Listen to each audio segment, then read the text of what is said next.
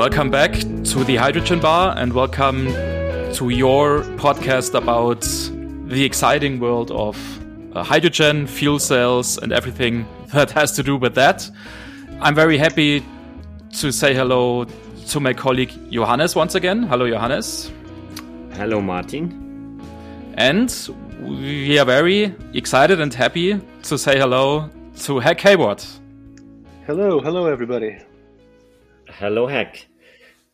Yeah, it's really great that you found the time to join us here in, in our short series about the developments in the hydrogen world in China and, and uh, also around the world. We're really happy that you found the time to yeah, come to our bar, basically. yes, yes. Well, thank you for inviting me. I understand that you're quite well known uh, with your German version. So, uh, and uh, and you've just now started the English version. So it's quite an honor to be invited. oh, thank you very much for coming on the podcast once again. Um, I think it's fair to say that most of our listeners might not instantly know you or, or might not exactly know who you are. Uh, or if you are okay with it, uh, would you mind introducing yourself in a few sentences? Um, who you are, where you come from, what you do and my favorite drink because it's the hydrogen bar, right? oh yeah, definitely. Yeah, yeah, yeah. yeah. oh, just kidding. Oh well. You um, always have not... to drink when we say hi. By the way. Yeah. Yeah. Right. oh, that's funny. Okay. Uh, good to know. Good to know. Well, uh, not not really much uh, much uh, interesting about me. I've just had some uh, kind of uh, out of the ordinary experiences. Um, I attended uh, university in China, in the People's Republic of China, uh, where I am right now. I uh, went to the Dalian University of Technology. Uh, that's uh, Dalian Ligong Daxue in Chinese. And I studied uh, methanol reforming, hydrogen. Oh, I got to drink something. just kidding. Hydrogen generation technology. and good. after that, I worked in control software in Zhongguancun in Beijing from 2010 to 2012 at the time, uh, Zhongguancun was really the wild west of software development uh, for uh, machinery control software. From 2012 to 2013, I worked as a consultant for Ballard, a well-known Canadian uh, uh, fuel cell company, working on uh, methanol reforming hydrogen generators. In 2014, I joined my Chinese friend, also from Ballard, as commercial director for his small company based in Yangzhou in China. In 2018, I was encouraged to become a consultant uh, by my friend, and so uh, my business from 2018 on is to develop strategic relationships for European fuel cell and hydrogen companies here in China. Oh, okay, so uh, thank you very much. Um, if I'm not mistaken, you are not Chinese born, right? You, yes, yes, I'm. You I'm one kind of, the rare to China. yes, I'm one of the rare uh, fluent Chinese speakers who is not uh, ethnically Chinese. I learned Chinese later in life. It was my uh, it was my third language after English and Spanish, and uh, I've uh, put a lot of time into it. And um, the written language is a bit of a hobby of mine. Uh, probably shouldn't get into that here. We'd be talking for hours. But uh, suffice to say that I enjoy the Chinese language um, and I think it's uh, intellectually challenging. And I enjoy uh, the uh, the opportunity to uh, use Chinese in my professional life, um, in my business. Yeah, I mean, for me, it's always embarrassing when I meet uh, people like you who master Chinese, and I am stuck with my few words that just get me along in the taxi ride and in some restaurants. but oh no, there I, uh, I really have everybody. to.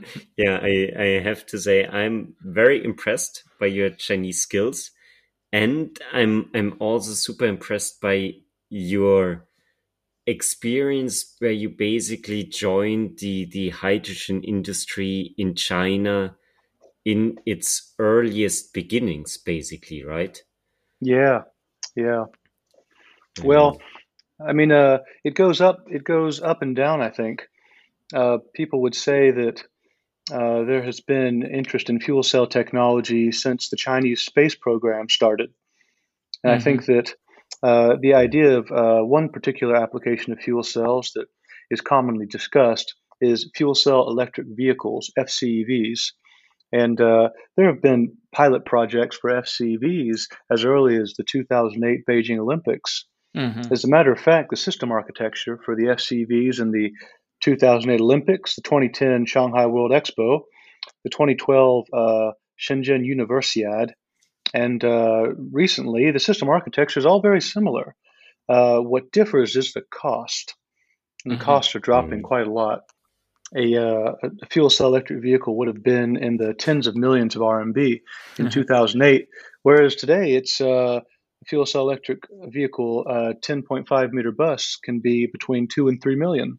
Yeah, right. Yeah. Mm.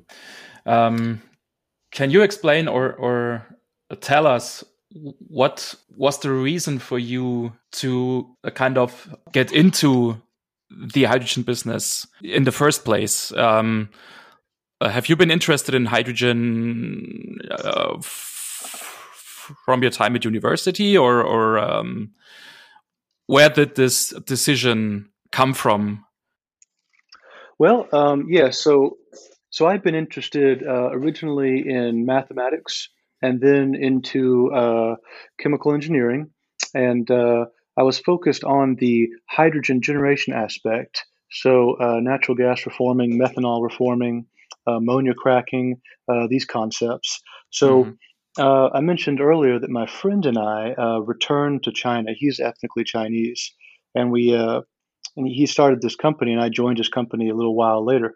And his uh, the original uh, product of that company was a small scale hydrogen generator. it was not a fuel cell. Uh, so the idea was that the generator would be paired with a fuel cell to uh, provide an on-site source of hydrogen, making mm-hmm. hydrogen an intermediate uh, fuel as opposed to a fuel that needs to be transported vast di- distances. It's something we're still talking about today.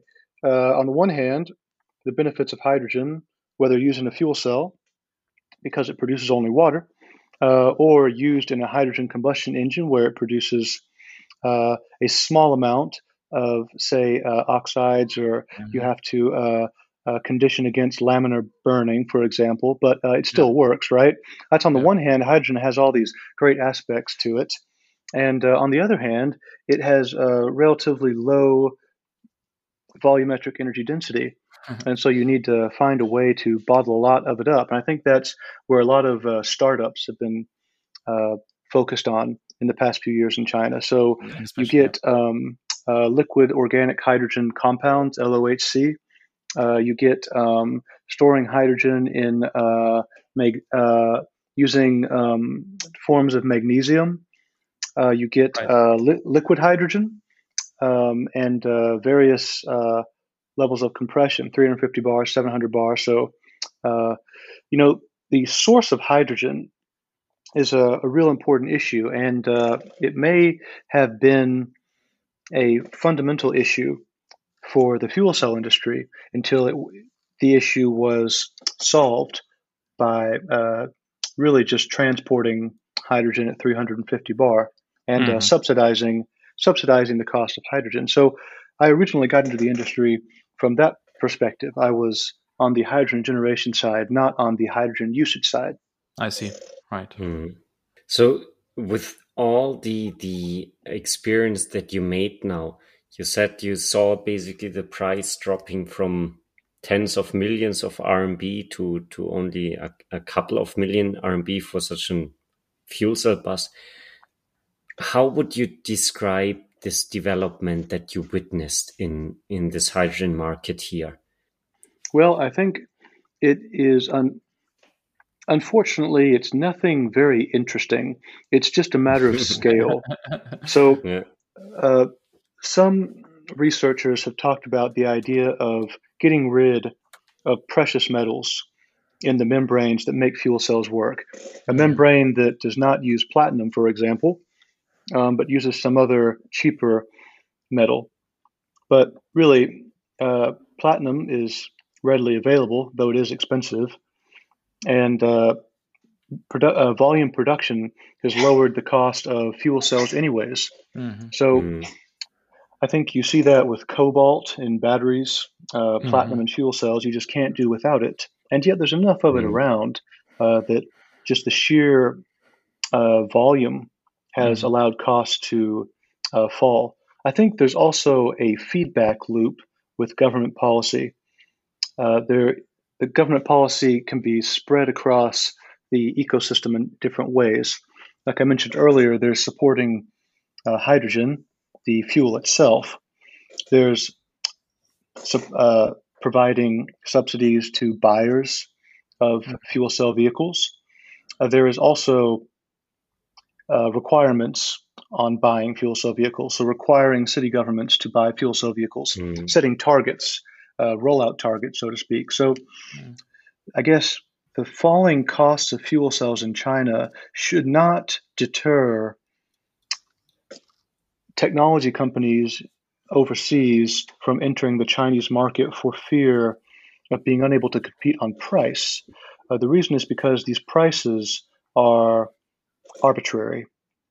Mm. Uh, the prices are being depressed in a small part because of large volume production, say from companies like uh, Sino Synergy in Yunfu, mm. uh, or um, companies producing large amounts of membranes like uh, Sinohykey in Guangzhou, um, or uh, you know companies producing large amounts of buses but uh, it's it's not so much the volume production that is depressing prices. It is this feedback loop of government policy. So, uh, foreign companies should take heart in the fact that if they're able to insert themselves into this feedback loop by providing technology that is licensed or engineering services or some sort of what we call a tech transfer deal, then they can certainly get a piece of the pie.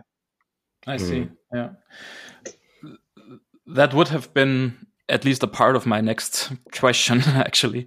Um, oh, I've been talking too much. You no problem at all. But would you say that um, that these price reductions that you have just talked about, or these economies of scale that you have talked about, um, already make a competitive industry, or is it still mainly, um, yeah, kind of dependent on yeah, subsidiaries and funding? Have we already reached a phase where the hydrogen industry in China is cost competitive, or is this still on its way to competitiveness and it uh, still is dependent on funding? Well, I think it's on its way to competitiveness, and that has something to do with China's natural resources. China has lots mm. of coal, and indeed produces quite a lot of hydrogen from the uh, from co- uh, coke oven gas or, or, co- or coal off gas. Uh, the cost of that hydrogen is still high, though. It's generally accepted in the industry here that the cost of hydrogen per kilogram needs to fall below 40, 40 mm. RMB per kilogram to be competitive. And I think the ultimate uh, price goal should be 20, 20 mm-hmm, RMB. Mm-hmm. And I think that mm. while, uh, just to speak on fuel cell electric vehicles, while they are not competitive yet, it's really a question of infrastructure rollout. Mm-hmm. The availability of hydrogen fueling stations, or really lack of, that is preventing their uh, the uh, speedy rollout of more FCV fleets. Another uh, another example too is since much carbon fuels need to be imported into China, uh, these carbon fuels are uh, expensive, and in some cases, like in Shanghai, petrol is actually subsidized. so mm-hmm. there's so I think that uh, while hydrogen makes a lot of sense for a place like China, uh, because China is also very big, and the commercialization is going to require a longer uh, rollout period. That being said, some trunk roads and main arteries of the transportation system have been identified for example, in the two big cities, Guangzhou and Shanghai, uh, these cities have satellite cities surrounding them. Mm-hmm. And uh, what you see in the industry here is the FCV fleet operators will base their fleets in the smaller cities where there might be cheaper sources of hydrogen gas and right. then operate the mm-hmm. vehicles in the big cities during the day and then drive them back. So, yeah. a friend of mine operates a fleet out of Kunshan, uh, which is northwest of Shanghai. He drives into Shanghai to deliver, he leases his fleet to people like Shunfeng or uh, Jingdong, and uh, mm. then they deliver their goods with the leased uh, vehicles. And my friend's company takes care of the hydrogen refueling since there are a few stations in Shanghai. Mm-hmm. Another example mm-hmm. would be uh, stations in Foshan, refueling in Foshan, and then driving into Guangzhou, driving east into Guangzhou. Right. Yeah. So your friend picks up the cars in the evening and brings them back uh, to his company and refuels them there, or or um, or how is this organized? Oh no. Um, so the the user rents the vehicle, which comes fully filled, and then returns the vehicle at the end of the day. Yeah. Mm-hmm. And these, like, uh, just for for our listeners outside of China, um, Jingdong, for example, and and these users are delivery companies, right? Like they basically in it's like UPS and DHL, um, just for the local market here. Ah, I see. And so they basically use these probably small trucks, I guess, or, or like small delivery vehicles to um, deliver the packages and bring them to the customers. And these are 4.5 ton vehicles, so that qualifies yeah. as light, uh, light truck, which means mm-hmm. they can mm-hmm. enter enter many city limits. As you yeah. as you all probably know, in Shanghai, I know that um, Johannes lives in Shanghai, right? Mm, exactly. Um, yeah. yeah. So if you drive, you know there's uh, limitations on your license plate, mm. and uh, like even even numbers, odd numbers. But then if you're mm. driving a an outside of Shanghai delivery truck, you can't get on elevated expressways at certain times. So there's lots of mm. restrictions. We also see those restrictions when we're trying to transport tube trailers full of mm-hmm. hydrogen. For example, crossing the Humen Bridge, which is the uh, first bridge as you head up. Well, if you count the giant bridge, the new one, I guess that's the first bridge. But as you head up the Pearl River towards Guangzhou, the first big bridge you get is Humen Bridge, mm-hmm. and uh, you can't drive tube trailers over that. So mm-hmm. there's lots of restrictions on transportation. There's actually a joke we say. We, we have a joke in the Shenzhen Hydrogen and Fuel Cell Association Yes, there is such a thing. If you're wondering, we have about 40 members, and the joke is uh, the joke is Shenzhen has the largest number of fuel cell vehicles in China, except they're not in Shenzhen. yeah, right. Yeah. so, so, so, the joke is they have they have Shenzhen license plates because yeah. at the time the Shenzhen government was giving a subsidy for these vehicles. So okay. three three unlucky companies um, decided to try and be the early bird here and paid a bunch of money for these fuel cell electric vehicle delivery fleets okay. and discovered that the and then the Shenzhen city government says we will not allow any gases within city limits. Okay. So there's no uh, hydrogen refueling station. So they drove all these vehicles uh, over to Zhongshan and uh, other parts in Guangdong province. So mm-hmm. that's the joke in Shenzhen. We have the largest number of fuel cell vehicles, except they're not in Shenzhen. and do you have a hydrogen refueling station finally, or is there still no refueling station? Uh, we got um, my friend up north is associated with an Australian company called Kohodo, mm-hmm. strange name, um, that is an electrolyzer company, and he has gotten a permit to build one. All right. Okay. I've uh, mm. I think he's in uh, I think he's in. I think he's either in Bao'an or Longhua up north. And uh, but aside from him, I think there are two other uh, two other organizations that have permits, but I don't think anybody's started work yet. Mm-hmm. Yeah, which is uh, there's actually um, these uh, spe- uh, restricted environment, restricted environments are actually better suited for these alternative fuel vehicles. Mm. For example, in Shenzhen, there is a large LNG receiving station called Yantiangang uh, in eastern Shenzhen. This is before you get to the nuclear power station in Dapeng. If you just drive due east, and uh, Yantiangang now has, I, I believe they have ten uh, FCV heavy duty trucks, mm-hmm. but they are being refueled locally at the port area, and they're only traveling in the port area. Mm. So that's a, a, set location. They can radiate out from that port area. So I haven't actually been down there yet to, to see them, but I've seen a few pictures. So I guess that counts. Uh, for sure. but what, what I was wondering is these fleets, are they an, an commercially viable endeavor? Um, is it because then the of the subsidies, or is it more as a kind of tool for marketing in the end? Well, really both. And the degree of influence that industrial policy has in China means that it's hard to make a clear cut determination on what is mm. commercially viable. So there are policy goals, uh, feed in tariffs, uh, fuel subsidies, uh, license plate subsidies. Now, there's a whole. I've mm. done it. I've done it twice. Uh, it takes about a year and a half each time.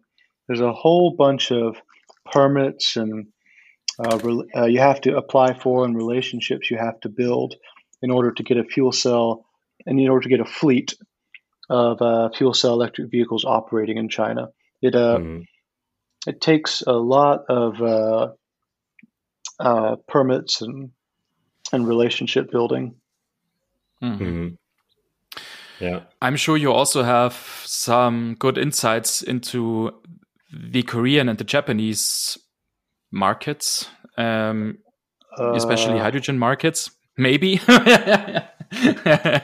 um, or at least some rough insights, I hope. um, not really, guys. I'm afraid to say. Well, well, what, what do you, what do you, what do you want to know? Yeah, I just wanted to ask, um, how do you estimate the industry in China when comparing it with the hydrogen industries, for example, in Japan or in Korea or even in Europe? Would you say that the Chinese hydrogen industry is more advanced, or is it uh, some years behind, or or is this is kind of differing?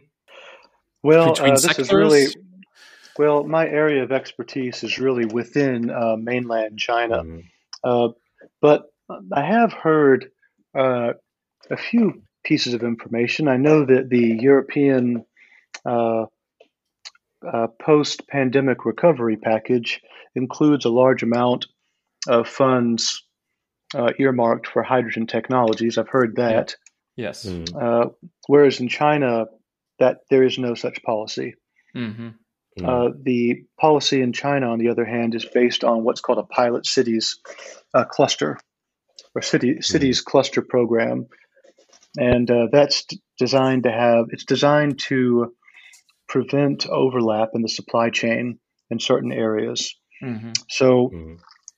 Uh, groups of cities uh, form this cluster and then divide up production of the fuel cell supply chain among mm-hmm. the cities. So, you would have a city doing, uh, say, a, a, membrane, and then a city doing uh, mm-hmm. sta- uh, fuel cell stack materials, yeah. and a city doing fuel cell systems, and a city doing applications like fuel cell electric ships, mm-hmm. Fuel cell electric vehicles, materials handling, fuel cell forklifts, right? But you would not want, say, two competing companies in the same city. In the same city, and, okay. Mm-hmm. Yeah, so that's the city clusters program. It's kind of it's a throwback to planned economy. Mm-hmm. Mm. And it's also or originated from from earlier times already. Like in as you said in Europe, this was mainly a reaction on the um, Corona situation and and kind of a push to revamp the eco- economy. Whereas this hydrogen industry i mean i've heard about this already years ago in in china about the push by the government and and this planned approach that china needs to develop an industry in this area right? So basically this predates the the corona situation already. Oh yeah, I oh yeah. I mean, we've been working on fuel cell electric vehicles since 2016. Hmm. Mm-hmm. Yeah. And what do you and, think? Will this uh, push up by the government will uh, still go on for a couple of years, or will this end soon? This government well, support in general, if you will. Yeah. Well, the the city's cl- city clusters program is relatively new, so I'm sure that program will continue for a while. Mm-hmm. And there's been a lot of publicity about using FCV buses for the Winter Olympics, which are scheduled for 2022. So I think yeah. for the next two years, there will be orders for uh, the FCV industry, at least for the next two years. Now, in if if you look into this whole spectrum, I see that here in China there are many companies that you have basically never heard of outside of China, and that a lot of companies that you are familiar in in kind of the Western world are still not really active here or, or have maybe only some sales offices and so on.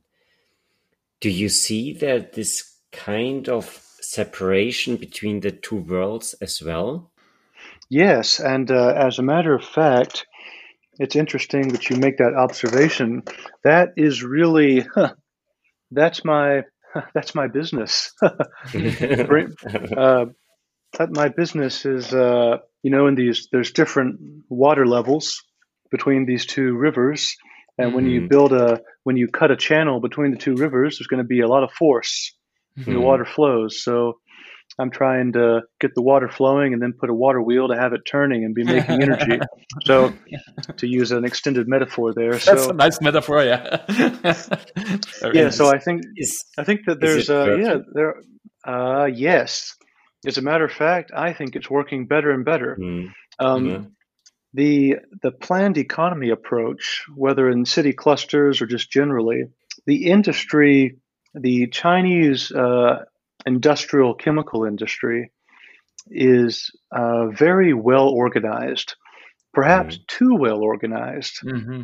Uh, whereas I think uh, perhaps in North America, at least, you would get a little bit of uh, creative destruction, or perhaps some uh, some creative ideas.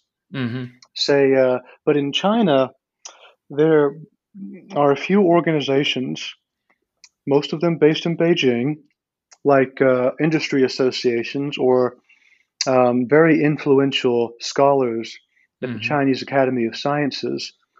And these folks will make a decision, an educated decision, and they're mm-hmm. certainly very smart folks, but they will decide on the technology to be pursued, to be subsidized, and everything else either gets the chop or just has to, is left to mm-hmm. Um, is left to wither on the vine, so to yeah, speak. Right. Yeah. And an, ex- an example would be uh, a few years ago, the vice premier, a political leader in China, uh, I think he's like the number two guy, Li Keqiang. Uh, this mm-hmm. guy went to Japan and he went and visited uh, Toyota mm-hmm. and saw a Toyota Mirai, which is their FCV sedan. And he said, "This is this is very nice. Um, we should build this in China too." and so that means that the Toyota, uh, the technology, the R and D direction that Toyota chose, then became the uh, accepted standard I for see. China. Yeah. So an example of that would be okay. Well, using uh, cross uh, cross uh, flow fields as opposed to having the hydrogen and oxygen flowing in the same direction. Mm-hmm. Okay, well, there are pros and cons to that. Uh, there's also, well, okay, Toyota designed a fuel cell stack for a sedan, which isn't driven very often, a stack made of metallic plates. Okay, well, metallic plates have some advantages in terms of their energy density, for example, but they're hard to manufacture, hard to coat. Mm-hmm. Um, mm. And so then you get companies uh, like, say, um, Elring Klinger mm. or Nedstack or PowerCell. Uh, and these companies are then doing something different. And they come to China and they say, well, we have this fuel cell stack technology. And the mm. buyer says, okay, yes, I know exactly how to buy fuel cell stacks. The closer you are to Toyota, the better. right. Mm. And that, that's the only that's the only metric I use. Uh, the easier it's yeah yeah yeah so yeah yeah. And so uh, and so if you're able to articulate why your slightly different technology is better for a certain application, mm-hmm. like well my fuel cell is actually designed to be high temperature and run off of uh, syngas. It's not yeah. designed for pure hydrogen. Uh, and you say, well, that, that applies. There are certain scenarios where that's what you need. You don't need the Toyota 110 mm-hmm. kilowatt Mirai stack. And if you can articulate that and find those applications, then you can do business. Mm-hmm. So I, I think that yeah. there's yeah. So I think that there's a there's this creative destruction in North America um, in, in Europe and maybe in other East Asian countries, where you get people coming up with all different kinds of fuel cell and flow battery technologies, different kinds mm-hmm. of materials, uh, different applications, uh, and um, and and you do, you know, it's not uh, black and white. You do see some of that in China.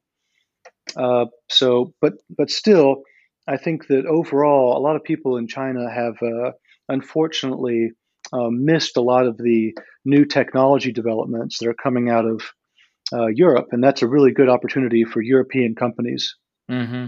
Mm. How is it like the the acceptance of these foreign companies? Because I I know this is kind of an sensitive field for China because they have this industrial policy that to to basically develop also a leading industry here in China in, in this market, would you say like it's easy to to get access to to these um yeah to to the industry and and sell there? Or is it then that you're always just playing with the big guys in the end? Well a lot of chinese businessmen would have you believe that china is some ancient, mysterious place with impen- impenetrable language and culture. Wow. I'm sure the I'm sure the Germans say the same thing about Germany. and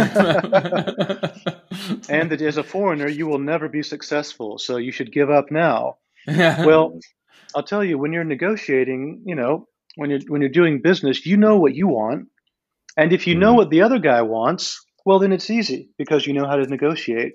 Mm-hmm. And if you know what the other guy wants is dictated by the government uh, in terms of industrial policy, well, mm-hmm. then you know how to stage your technology transfer. You know what mm-hmm. they really want. You can hold that back until last. Yeah. Yeah. Um, uh, Chinese companies will insist on getting on, insist on getting some sort of pricing up front, and you mm-hmm. just say, well. Uh, pricing, we all know that price is not the most important thing here. The most important thing is uh, the uh, maturity and uh, mm-hmm. maturity of the technology, and also uh, local connections yeah. um, and willingness mm-hmm. to invest and train people. That's the most important thing. So uh, maybe I'm, I just do it a lot, and I get lots of the mm-hmm. same questions, so I have set answers. But I would say uh, there are some um, I think there are some some companies that are doing very well. I would say um, a company I used to work for, a hydrogen generator company called E1, based in the U.S. Uh, they're following a licensing strategy, uh, not a tech, not a, a, production strategy, but a licensing mm. strategy. Mm-hmm. And there's another company in, in Germany, um, uh, Proton Motors. Right. Uh, Proton mm. Motors is following a licensing strategy. So not just uh, selling selling product. So I think uh, you know there are also with fuel cell uh, system companies unlike in China, some of these small foreign fuel cell system companies make the stack as well as the system. Mm-hmm. Mm. And with many of these companies, their core IP is usually in terms of most important to least important. It's stack design, uh, control software, and then system design. So mm-hmm. they, uh, when they do technology transfer agreements, they just start from the out and work their way in. They start mm-hmm. with the system design, and then they then they do control software. In many of these companies, I've seen this twice now. They will set up a JV in China mm-hmm. uh, with a funding company to build the system and the control software. But then they will set up what's called a WOFE, a wholly owned foreign enterprise, to build their core IP. So they control mm-hmm. that. Mm-hmm. Since we are running a little bit out of time, we would like to interrupt our discussion at this point and we'll continue in the next week. Exactly. Until then, you can visit our website on hydrogenbar.net. You can reach us there by the yeah, contact forms and the typical channels that are existing. and one more thing, we have set up a survey form on our website where we ask you about your opinion if uh, we should continue with more English episodes, with only English episodes, having it mixed, or then going back to completely German. Let us please know your feedback so we can then plan our next interviews. And until then, we hope you have a good time and a lot of hydrogen news that are pushing our moods. and we hope you will be tuning in for the next episode next week once again. Until then, we say goodbye. Goodbye.